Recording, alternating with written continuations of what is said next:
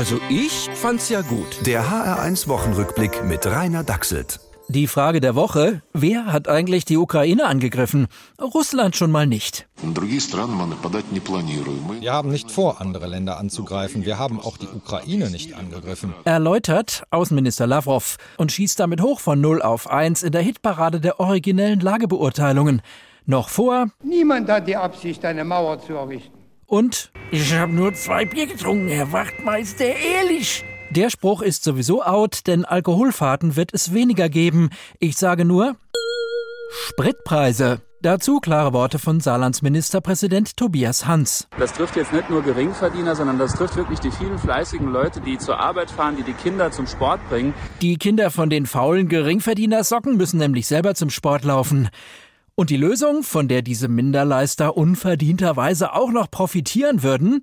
Natürlich die Spritpreisbremse. Ja, wir erinnern uns an den Top-Erfolg.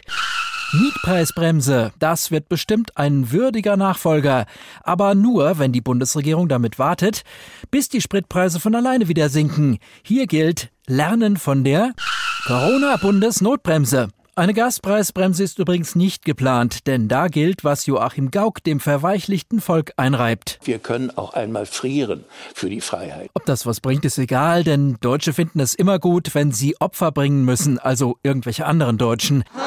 Wir wollen aber nicht kleinlich sein, vor allem nicht in Hessen, denn wir freuen uns. Der Edelwoi ist immaterielles Kulturerbe. Und das bedeutet endgültig das Aus für Süßgespritzten. Was wollen Sie Limo in der Schoppe? Das ist ja als tätig der Mona Lisa ein Schnurrbart anmale. Und das also, das fände ich ausnahmsweise nicht gut. Der HR1 Wochenrückblick mit Rainer Dachselt. Auch als Podcast auf hr1.de.